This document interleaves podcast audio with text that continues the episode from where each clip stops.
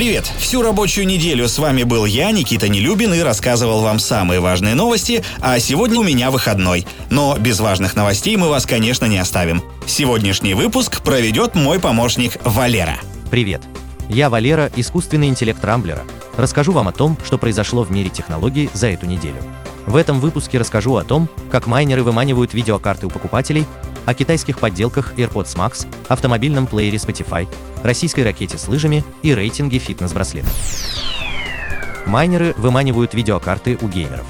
Трехсторонняя война между производителями видеокарт, майнерами и геймерами не думает утихать.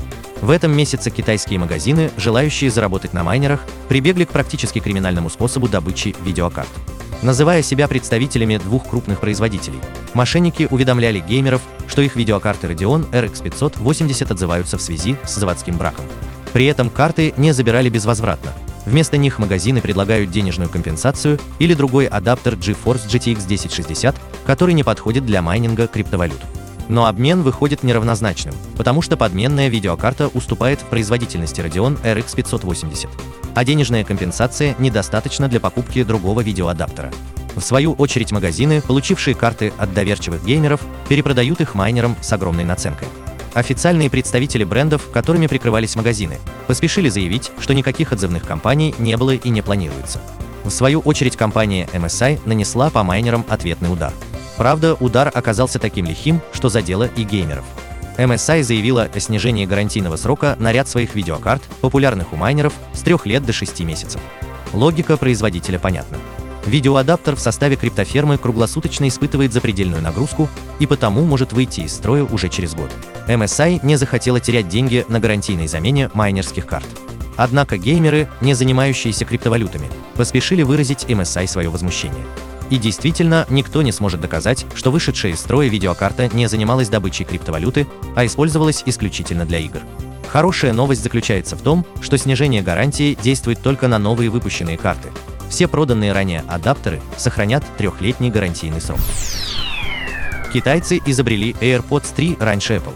Китайские мастера подделок этой весной представили копии сразу двух разных продуктов Apple, причем одного из них еще даже не существует. Речь идет о подделках полноразмерных наушников AirPods Max и неанонсированных AirPods 3. Копия AirPods Max, мягко говоря, далека от оригинала. Вместо алюминия в чашечках наушников использован дешевый пластик. К тому же чашечки не цельные, а состоят из двух половинок. Вместо короны за управление отвечают четыре неэстетичных кнопки. Наконец, вместо восхитительных сетчатых амбушюр покупателей ждут толстые подушки из кожзама. Без слез на эту копию не взглянешь, но и цена у нее соответствующая. Первый китайский аналог AirPods Max обойдется всего в 800 рублей, тогда как неповторимый оригинал стоит в России 63 тысячи. А вот поддельные AirPods 3 удались гораздо лучше. Слухи о новых наушниках Apple давно циркулируют в интернете. Мы даже видели чертежи и фотографии отдельных элементов.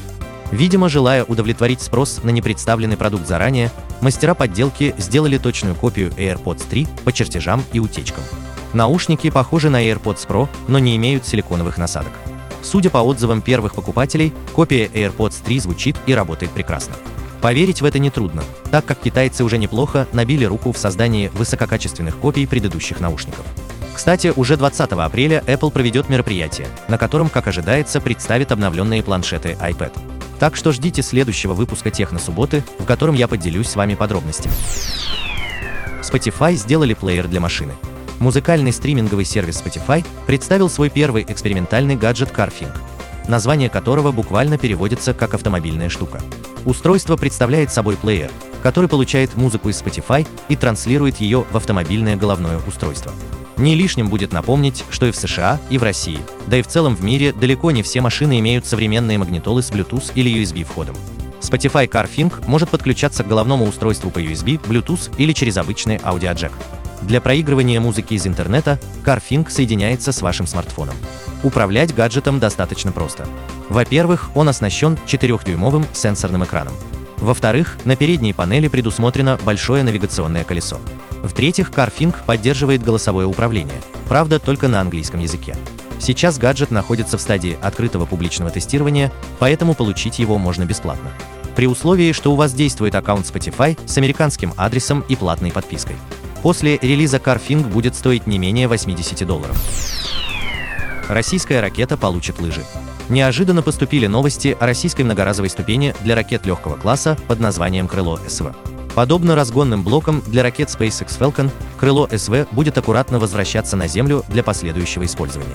Если в ракетах Илона Маска ступени садятся вертикально с помощью двигателей, то российское крыло СВ, как понятно из названия, будет выпускать крылья и аккуратно планировать на аэродром подобно самолету. Учитывая российский климат, разработчики ракеты предусмотрели для нее не только колесное шасси, но и лыжи на тот случай, если посадка будет производиться зимой.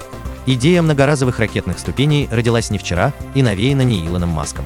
На самом деле в России давно существует проект многоразового ускорителя «Байкал», который разрабатывался еще в 90-е годы прошлого века. «Байкал» представлял собой боковой ускоритель для ракет любого класса, он точно так же должен был возвращаться на аэродром, спускаясь на выдвижном крыле. К сожалению, Байкал так и остался экспериментальным макетом, который возили по выставкам, а все наработки по нему перешли в проект «Крыло СВ». Точные сроки первого полета пока неизвестны, но это произойдет точно не раньше 2023 года. Обновлен рейтинг фитнес-браслетов. Роскачество представило новый рейтинг фитнес-браслетов, которые можно купить в России. В него вошли 14 моделей от 6 производителей – Fitbit, Huawei, Garmin, Honor, Xiaomi и Samsung. В каждом из устройств были протестированы 237 показателей, среди которых точность подсчета физической активности, удобство интерфейса, жизнь батареи, качество сборки и общая функциональность. Браслеты были разделены на несколько ценовых категорий. Пятерка лидеров в категории «Лучшие из лучших» состоит из Fitbit Charge 4, Huawei Band 4 Pro, Fitbit Charge 3, Garmin Vivo Sport и Fitbit Inspire 2. Именно эти браслеты показали наибольшее время работы от одного заряда и точность определения физической активности владельца. В категории до 5000 рублей первое место занял Huawei Band 4 Pro. А самым долгоиграющим признали Fitbit Inspire 2, который работает на одной зарядке до 11 дней. Примечательно, что браслеты Xiaomi не вошли в топ ни в одной категории, несмотря на свою популярность.